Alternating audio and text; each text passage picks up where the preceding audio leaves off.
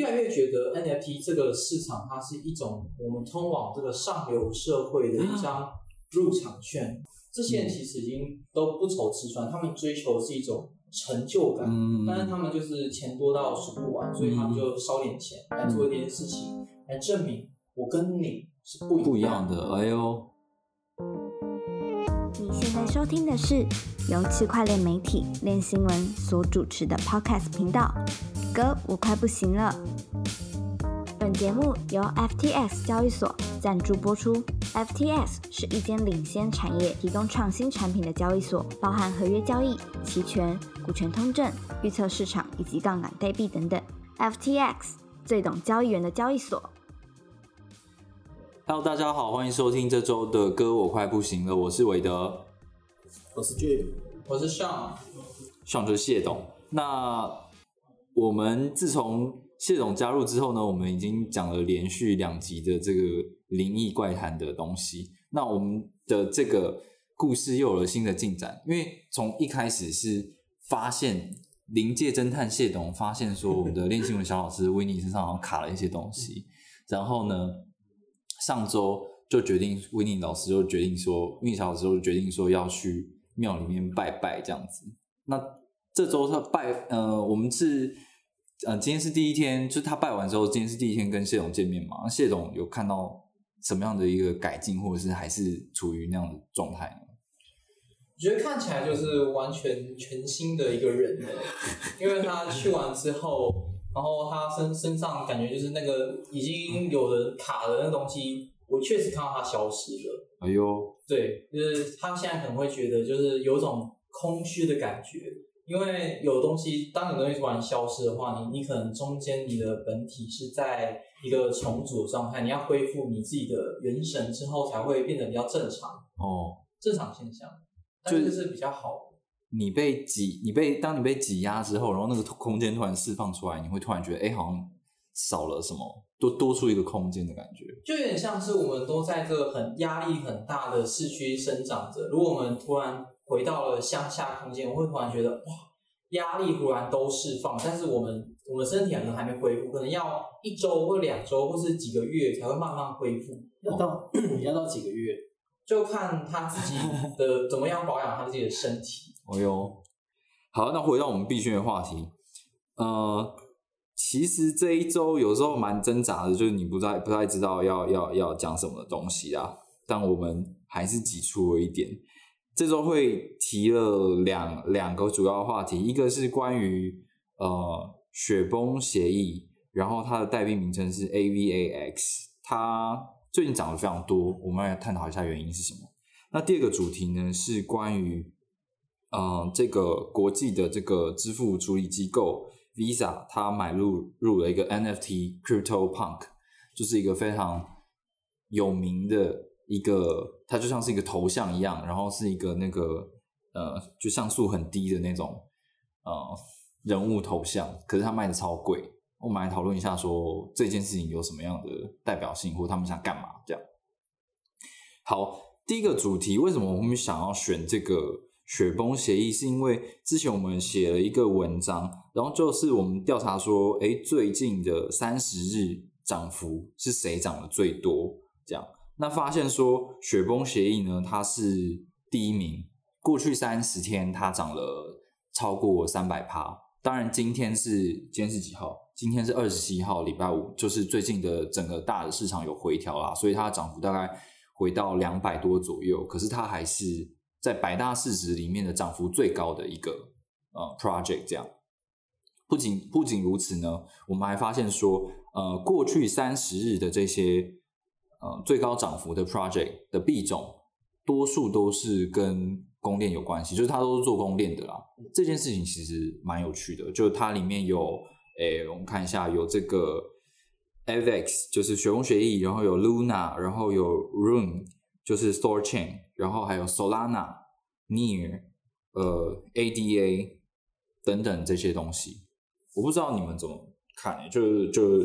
有人有人想讲吗？那个谢董还是俊哥，你们觉得为什么涨幅都是这种供电类型的东西啊？我觉得在这种以太坊生态系，它最近不是有一个 EIP 一五五九的方案升级，就是嗯。London Fork，、嗯。在之后很多公链项目，他们也想要做一些比较竞争以太坊的行为，不就是以太涨我要涨的这种关系，你先涨我后涨，我嗯。如果我现在不涨，我以后可能就没有人用了。哦，就是我觉得这样子的生态会导致很多公链项目，它这时候就会拿出一些杀手锏，嗯哼，像是我们用一些跨链的协议开发到以太坊上面，然后现在正是一个最好的时间去 implement 它，甚至我们可以用一些燃烧 gas fee 的机制也导入到我们自己的公链上，嗯。这是一个很好的机会。嗯然后，然后在 Avalanche 上面，我看到的是刚好在三十天前，嗯大大约三十天，七月二十九号的时候，他们其实他们的 CEO 叫就是一个很有名教授叫 Ian Run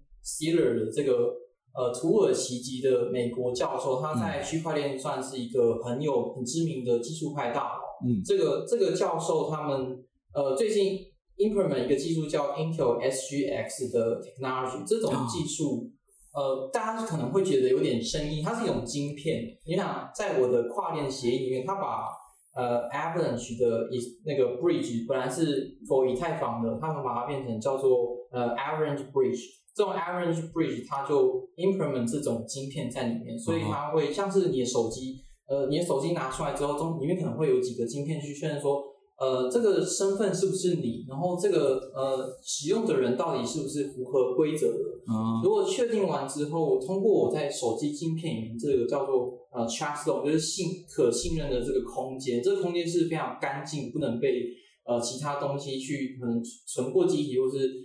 或是你改过什么东西，这都没办法。就是它是一个 trust zone，在每个手机的晶片层，在 CPU 晶片层都会有，然后它 implement 到这个机制到 blockchain 上面。哦我相信会带来一一波更治安相关的、更 temper proof，就是你的源头上是去被呃认证过的这样的机制，带来一个新的 standard。哎呦，这是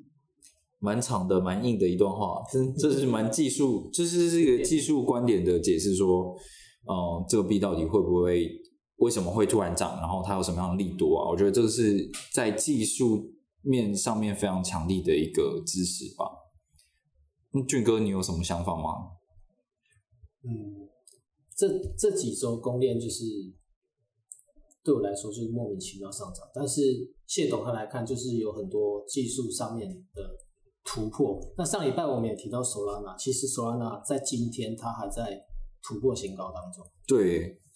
也是很猛的，嗯，全部都没有在涨，就只有 Solana 在涨，没错。这种都是蛮妖的啊。可是我觉得 Solana 在涨可能跟最近的温后他们在更新，准备快要上线，其实是有关联性的。嗯然后他们之前就是暂暂的暂停一段时间，嗯先冷却一下，然后温后修好之后再继续上路，哦，乘客安心上车。安心上车，那是通往天堂的车还是通往地狱的车呢？这就不好说了。可是你这温后是它是一个蛮我我对我来说，它可能是一个蛮大的计划，因为温后就是它包含了许多的它 Solana、BSC 啊，然后雪崩啊、哦 Matic 啊，全部都有包进去嘛。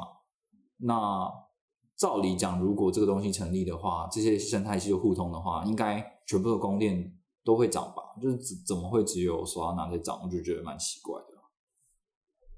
我觉得它是有那个资金轮转的效果。哦，就是可能这一波资金就是有可能这这几个机构可能都是相对都是呃这这一波资金流到这边，嗯这一波资金下一步流到那边，嗯这一波资金下一步流到那边，就可能有资金轮动，所以最近就会看到什么呃货币轮转型的策略就嗯非常的 effective，、嗯，像这种投资率就蛮好的。哦，你是要广告别某个产品之类的吗？没有没有没有，这个现象其实在一七年就发生过。对啊，的确币圈就是这样，就是就是资金轮动，就是呃，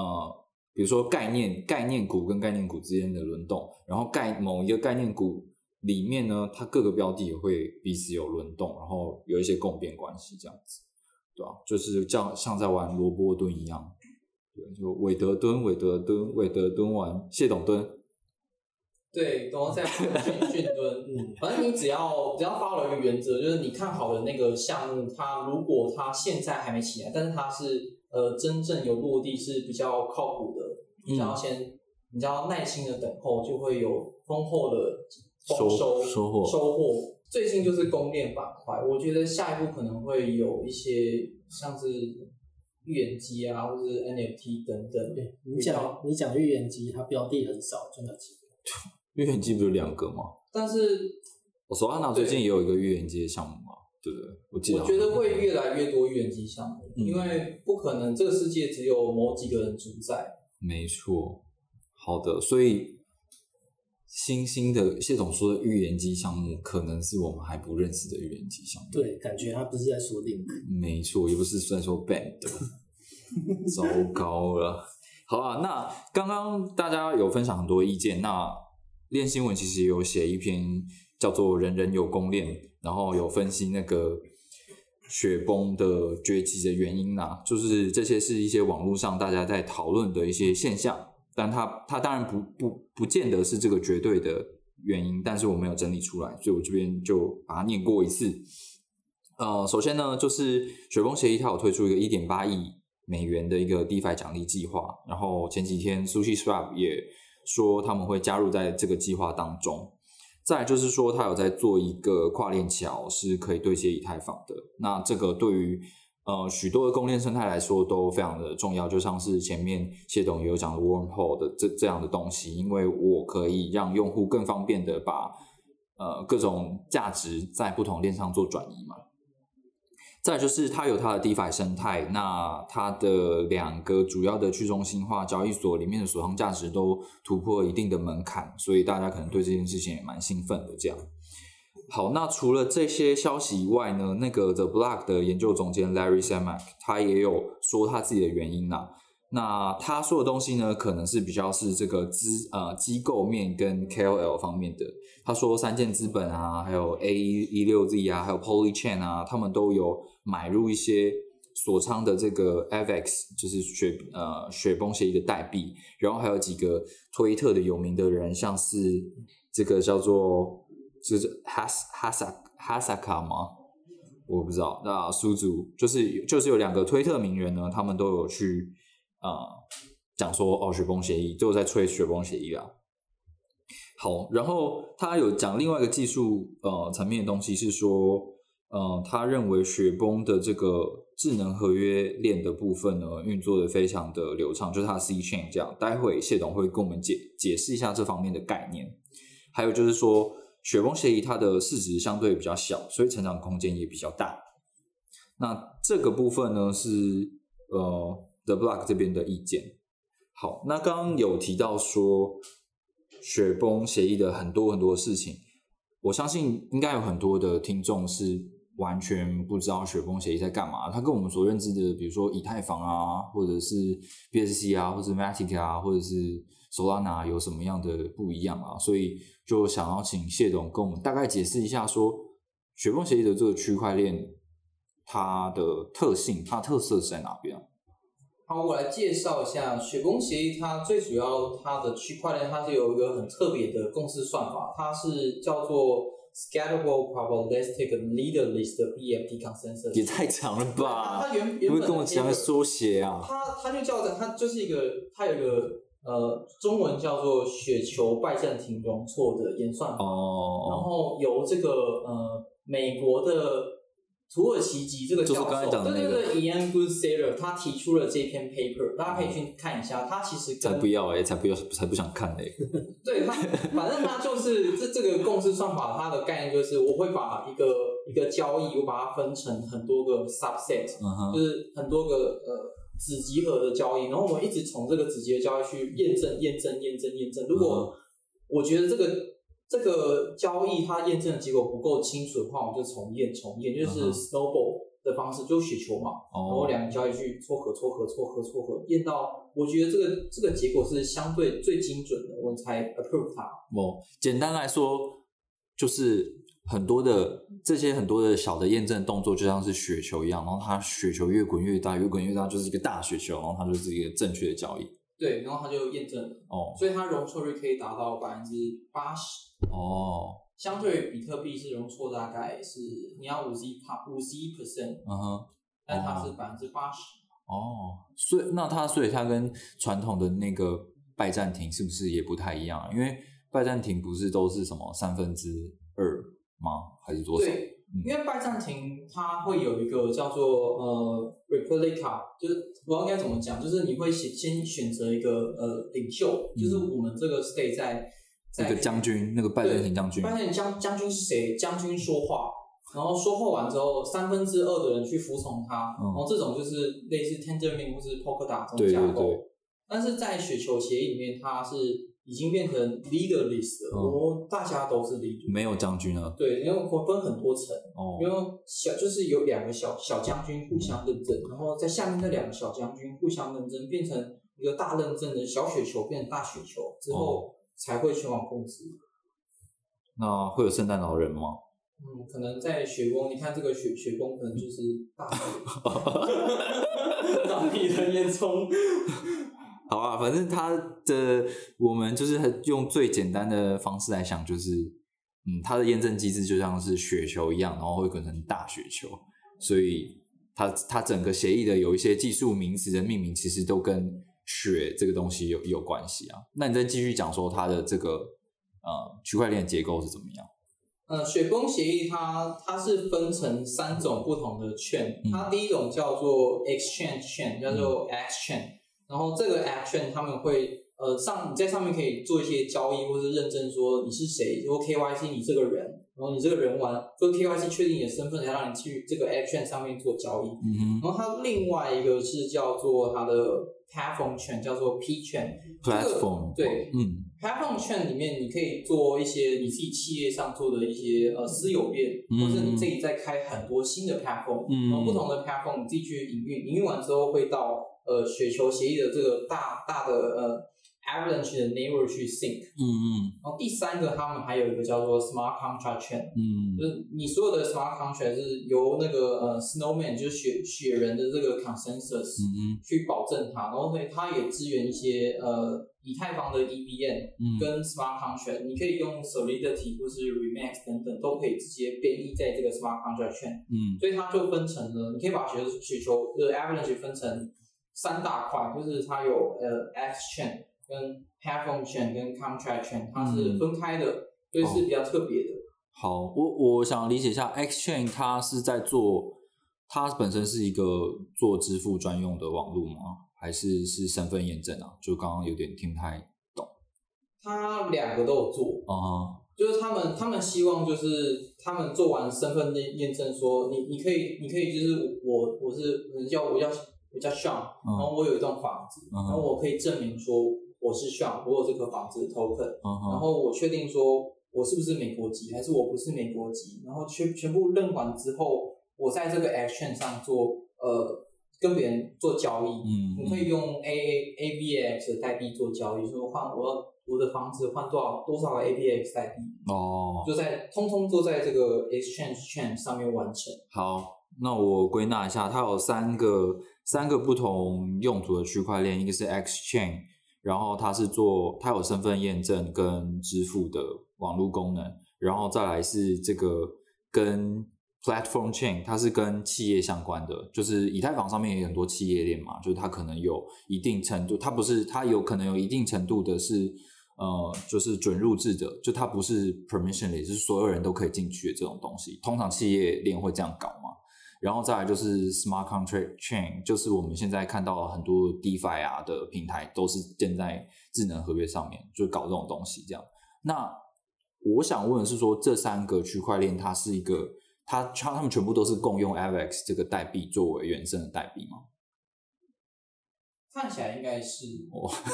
啊，那他们的价，他们是各自独立的，就是我们现在大家在这种投资市场上所认知到的这个雪崩协议，其实应该就只有 platform，呃，就只有那个 C chain，就是这个就是 smart contract，就是智能合约的的这一块而已，对不对？我在目前看到的是真的好像只有用在 C chain 上面的全赛券比较多比较多。对啊，对啊。好，反正你只要记得你现在用的几乎都是 C 圈，然后可能 Action 跟那个 Platform 圈是未来的 V 圈，正在开发当中。对啊，先人要有梦想，没错，我跟你讲，要募资就是要这样啊，把它讲很大、啊，好像什么都包进来。但是目前我们现在第一步产品就只有这个东西。大概就是这样搞。它三个链验证节点都是一样级别的吗？看起来都是用这个雪球呃雪人共识算法哦，就刚刚提到的，Stallman consensus。嗯，好，然后讲到那个雪崩协议，其实还有另外，我们有发现另外一件事情啊，就最近好像自从这个以太坊的 EIP 一五五九它改变这个 transaction 的这个费用结构之后呢，是有一部分的这个 base fee，就是基本费用的呃 ETH 是会被烧掉的，就是整个烧毁这样子，然后大家就觉得可以减缓通膨，然后币价上涨。那我们发现说，其实最近这几个在红的公链，它都有各自都有一些烧毁机制的存在啦。那我们刚刚讲到这个雪崩协议，它其实也有，就是它是用这个 POS，就是权益权益证明这个共识嘛，然后它的呃 transaction fee，据它的说法是都会烧毁，都会 burn 掉。那或许这个东西也有带来一定程度的这个减缓通膨的效果啊。那我们刚刚在开录前讨论也有说，就是去看了一下，就是呃雪崩协议的这个代币它是有设定一个上限的，不过呃它会透过每年的固定设定一定数值的通膨来达到趋近于它的这个呃代币上限值，所以它其实是有一个通膨目标，但同时也有就是把这个代币销毁的一个动作这样子。对，那讲到烧毁这件事情呢，我们在在新闻里面也有写到说，呃，BSC 就是在上一波的这个以太坊杀手候选人之中的这个 BSC 呢，它呃看起来没有在这一波公链风潮里面有继续去成长嘛。那那个 Pancakes BSC 的 Pancakes Swap 就有在在 tag 那个赵长鹏，就币安的创办人赵长鹏说：“哎，我们是不是也要搞一下有这种烧毁制度？”俊哥可不可以跟我们讲一下这个事情？嗯，就是您刚刚提到就是 Pancake Take CD 嘛，然后就说，就是像许愿一样许说未来可不可以有可能可以烧币，然后 CD 就回回说小心愿望实现。哦，对，小心愿望实现我。自己是觉得烧币已经是一种，已经是很老的一个操作炒作稀缺性的一个手法了。嗯然后，不过只要社群公司够强够强的话，那这个就是有可能就会有用。嗯嗯，嗯，然后我觉得 CZ 也一定做得到吧。对啊。可是虽然说必安每次都讲说，哎、那个 BSC 跟我们没有什么关系，我们就只是支持他们而已，我们很支持他们。但是要改什么制度的时候，都来找必安，就很奇怪。啊，谢总，你对于烧币这件事情有什么想法？就是刚才俊哥也有讲到嘛，就是他觉得说烧币这这个东西是，它实际它实际上不见得真的能够做到通缩的这件事情，它可以减缓通通膨，但是不见得能够做到通缩这件事情。然后其中当然有很多的原因嘛。那但是总而在总而言之，在市场的心理因素来讲，大家还是会觉得说，干你有烧就是会涨。对，你觉得这件你对这件事情有什么看法吗？其实我觉得 Binance 它的 BNB 的烧币机制，它本来已经透过了你在上面做的交易手续费，它已经来烧了，然后它现在又要你在可能 mining 这这些 block 在传送的时候又要再烧，嗯。我觉得它算是一个蛮好的 ecosystem 架构。嗯你只要在嗯，因为它是 POS 嘛，总总会有一些节点帮你去做验证，嗯。去让这些节点减少一些 reward，然后让这个 system 更壮大，更多人用，我觉得是蛮好的。嗯就是最主要就是你这个变能不能更多人去使用，嗯，对啊，然后来改变世界。烧毁啊，把一切都烧毁啊。对，用用烧一烧改变世界。可以可以，有的时候像是我们，比如说清明节或中元节的时候，我们也都是会烧一些币嘛，这样让这个世界变得更美好，平息一些就是业障啊或愤怒这样子。所以这在比如说在某些特定节日去烧这些币的话，你觉得是有用的吗？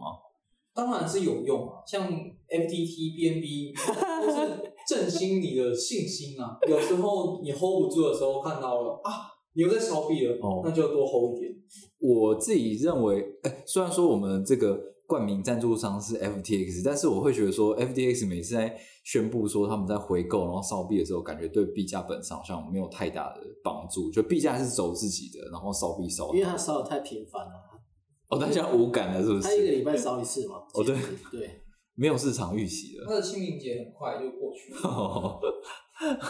哦，因为就是你就是那种清明节，这叫什么？中原普渡天天在做的话，就大家就没有感觉了，对吧、大家都吃得饱。可能币周就是这这些烧币一周就要烧一次，就是已经是一个习俗了。你知道币圈一天人间不知道几年去了，所以要烧的更快一点。哦，不是啊，但是俊哥的意思是说，因为你太常烧了，你每天每周都在烧，所以市场就不会想说，干要烧币了，要要买要买，然后把那个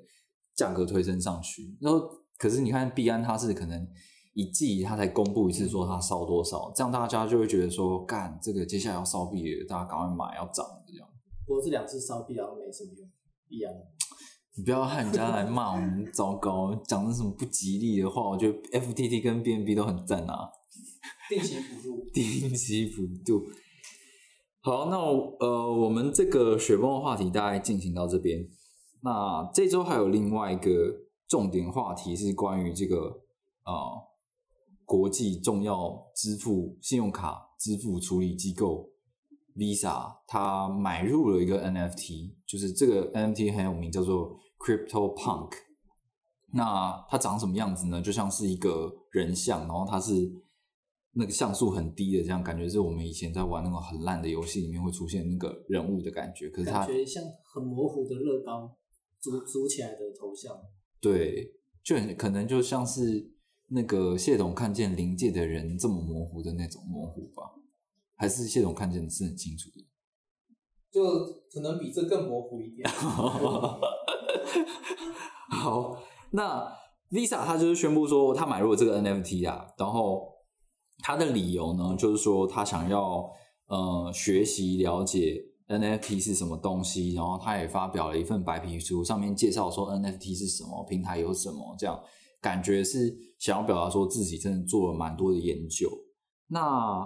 它里面甚至还有提到说，以太坊跟 Flow 都是一个都是呃 NFT 很红的平台，这样。那他们看到说 NFT 的市场交易量好像很大，然后他们想要在这一个领域去提供支付相关的服务。啊，俊哥可以跟我们讲一下这个新闻它大概有什么样的内容吗？嗯，就 Visa 为了这个，他们买入 Crypto Punk 还特别写了一篇专文。那他们买这个 N NFT 的理由有三个，第一点就是为了刚刚说想学习，然后第二点是想支持 NFT 的创作者还有收藏家，那第三点就是他们纯粹只想收集一个 NFT。那我整篇看完，白话一点呢，Visa 就是想要深入了解这块领域，他们也想分一杯羹啊。嗯，对，所以我们不久之后可能可以看到刷卡买 NFT 这种。服务对，其实现在是已经有了一些这些刷卡买 NFT 的的服务啦。那感觉他们就是不管是 Visa 还是 Mastercard，就对于加密货币相关的支付处理业务是是非常有兴趣的。这样，好，那刚刚俊讲完这个新闻，我就大概介绍一下 Crypto Punk 的过去的历史。嗯，这个这个 project 呢，它是在二零一七年，然后一个美国的公司叫做 Larva Labs，它有两个加拿大籍的工程师做的一个 project，这样。那它做的东西是这种随机，我们称我们称它为随机生成性的 NFT 啦，就是它有先有把这个 NFT 设定很多种特质，可能是头发啊、眼镜啊、肤色啊这样子的一些特质。那在 mint 就是铸造生成 NFT 的当下呢，才会产生一个就是独一无二的这个 NFT 这样。那从呃去年跟去年跟今年呢，这个 Crypto Punk 的价格交易成交价一直一直往上，它也变成很多这种币圈名人必备，就是他们在 Twitter 上面都会把自己的那个 profile 的照片换成 Crypto Punk 这样。所以我觉得这个这个东西会红跟币圈的名人效应也有很大的关系。那这个 Crypto Punk 呢，它总共有发行这个一万个 Crypto Punk，那总共有六千多个男性，然后三千多近四千个女性的的角色，然后里面有的是人类，那有的是僵尸或猴子这样。那它的像素非常低，是二十四乘二十四像素，然后就是比那个比那个谢董看到的灵体再清楚一点点而已的那种状态。对，然后每一每一只的特质呢，它有一些呃呃稀有度的象征，比如说他会跟你说，哦，这样你你现在看到这个 NFT 呢，它这样子的头发，在一万只里面只有几只有这样子的头发，它会有一些稀有度的特质。那我们调查一下过去的数据，它的历史交易的金额已经到累积金额啦，已经到了九点二二亿美金，是一个非常高的数字。它也是目前整个这个呃 NFT 类别的交易量历史交易量历史数据上排行第二的一个 project，非常的红。嗯，对，大概是这样啦。然后它最近还有一个新的消息，就是因为很多人开始去在乎说 NFT 它的。到底说它的图像的东西会不会永远消失？因为因为那个链上数据跟呃图像是分开储存的嘛，那这个东西会不会消失？这样子，所以他最近也搞了一个东西，就是他把每一个这个 Crypto Punk 的这个特质的数据全部都上链了，可能是想要让这个东西更永久保存吧。对，那我自己是。一直以来都有看到这一种类型的 NFT 啦，可是，一来是因为它太贵，二来是因为我觉得说，干我买这个东西到底要干嘛？然后我自己在这个币圈也不是什么人物，就是我也没有必要把自己的 profile 换换成那个东西啊，这样子。我不知道两位对这个东西有什么想法？俊哥，你要先讲吗？呃，好，其实我是看好，诶，数位收藏品，就像。就像我们其实现在有很多重要的照片，你也不会把它洗出来，嗯，也是放在云端或 IG，嗯，就是其实我们已经慢慢被数位化了，只是我们还没有什么感觉。然后像 NBA Top Shot 就是个很好的例子嘛。那 Crypto Punk 我是看不太懂为什么它那么贵，但是我觉得它取名字蛮成功的，嗯，就加加密庞克，哦，然后一万颗。也有一定的稀缺性，嗯，大概这样。而且它又是非常早期的啊，它就是可能它一七年就创了嘛，所以我觉得，嗯，这个领域还是有先进优势的啊。就是你越老项目，大家就觉得说，干你可以要活到现在，就是比较有保证的感觉吧，对吧？谢董呢？我觉得像魏了说的很对，就是像 Crypto Punk 这种一七年就有早期先行优势，然后一七年觉得你在骗人，然后骗一骗骗一骗骗到二一年就觉得你是真的，你是传奇，你是大佬了，元老级了。像你看这个 Visa 买的这一支，你就可以看到它以前交易价格竟然是三十九块哦，大概一七年，然后曾经涨到呃一百一十几块，然后之后在二一年直直接变成。一一支三万多块美金，最后变成十五万美金，Visa 买下来，这是非常的 crazy 的一个涨幅。就是这一支呃 Crypto Punk 七六一零这一支嘛，嗯，其实我觉得我越来越觉得 NFT 这个市场它是一种我们通往这个上流社会的一张入场券。如果我有这个 Crypto Punk，我才可以变成。某一个神秘神秘的 group 里面的 member 就证明他说，你看我有这一支，嗯，然后其他这这些人他的，我觉得依依据马斯洛的对生活曲线这个金字塔，这些人其实已经都不愁吃穿，他们追求是一种成就感，嗯，但是他们就是钱多到数不完，所以他们就烧点钱来做一件事情，来证明我跟你是不不一样的，哎呦。可以，我很稀缺，因为你看，我有这这一只 Crypto Punk 七六一零，嗯，这个社会就是有这群人存在，有人类就有阶级存在，嗯嗯，所以这个 NFT 就起来了，嗯，你这个是 Arthur 那个说法吗？Arthur Hayes 比较偏向 Arthur Hayes 这种说法，OK，对啊，我我觉得蛮认同的啊。然后你看，如果以后要搞的话，我有这么多的那种。很屌的项目，然后我要搞私募的话，我就设定一个说你要有这个 Crypto Punk，或者是你有那个一个那个 Board Ape 那个猴子，你才可以参加。那很多人一定就会想要搞这东西啊，因为这个代表说你在币圈混的够久，而且你够有钱，你才能过来参加我这个东西。没错，它是一个有钱人俱乐部。对啊，呃，我是买不起啊。为了今天早上看 Visa 买的那一次，已经不止这个价了。哦是哦，我不知道，我没在看呢。但但呃，诶对，提到那个 Visa 买这个，我们要讲一件事情，就是说大家可能会不知道会不会有这个误会，就是觉得说，哎，Visa 你怎么会有这个币可以去买这个 Crypto Punk？但俊哥也有写，就是他们后来有接受采访的时候，他其实是透过那个有在处理加密货币支付的银行，叫什么名字来着？一个叫 Encourage 的对银行，然后他就直接请他来处理这个支付问题，然后把这个 Crypto Punk 买下来，这样子。对，所以可能 Visa 还是没有持有，还是没有持有以太币啦。嗯，这今天讨论完这个 NFT，我要要补充的，我觉得就是可以看一下那个 Ether Rock，哦，对，还有 Penguin，哦我觉得会依据，呃，我们我们对这这些不同的社群的认同，可能可能在 Visa 这个 group 里面，嗯。他们想要买的认证叫通行证，叫做 Crypto Crypto Punk，，对，嗯。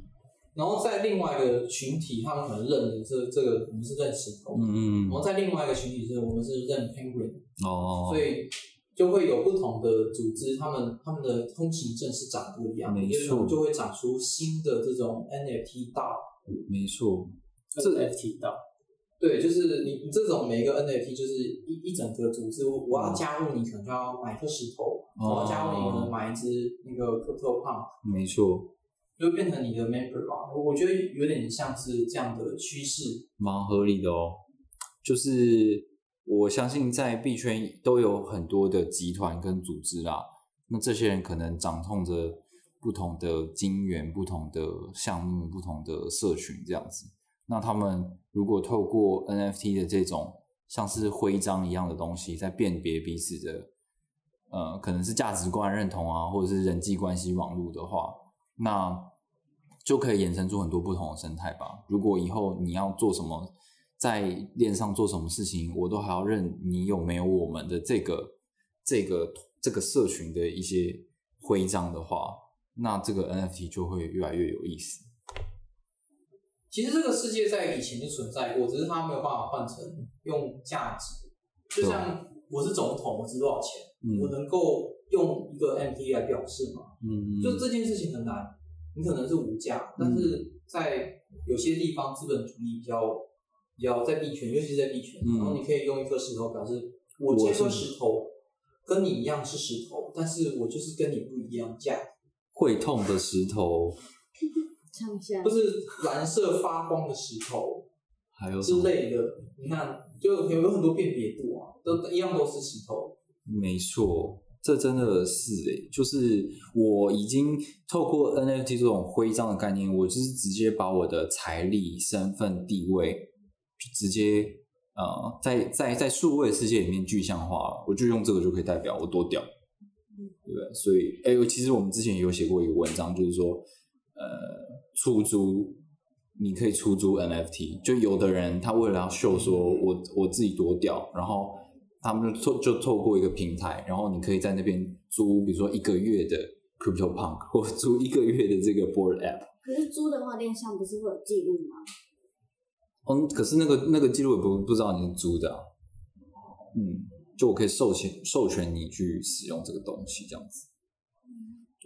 详细的那个技术的机制，我们其实没有研究很深入，但是的确他们有用这样的一个服务去提供这个东西的。好，那本周的歌我快不行了呢，就进行到这边。那如果我们有什么说错，或者是你想跟我们讨论，或者想提出什么问题的话呢，都欢迎到我们的任何社群平台跟我们做互动。那今天就到这边，我是韦德，拜拜。我是上，拜拜。怎么变这样？好了再见，大家拜拜。嗯。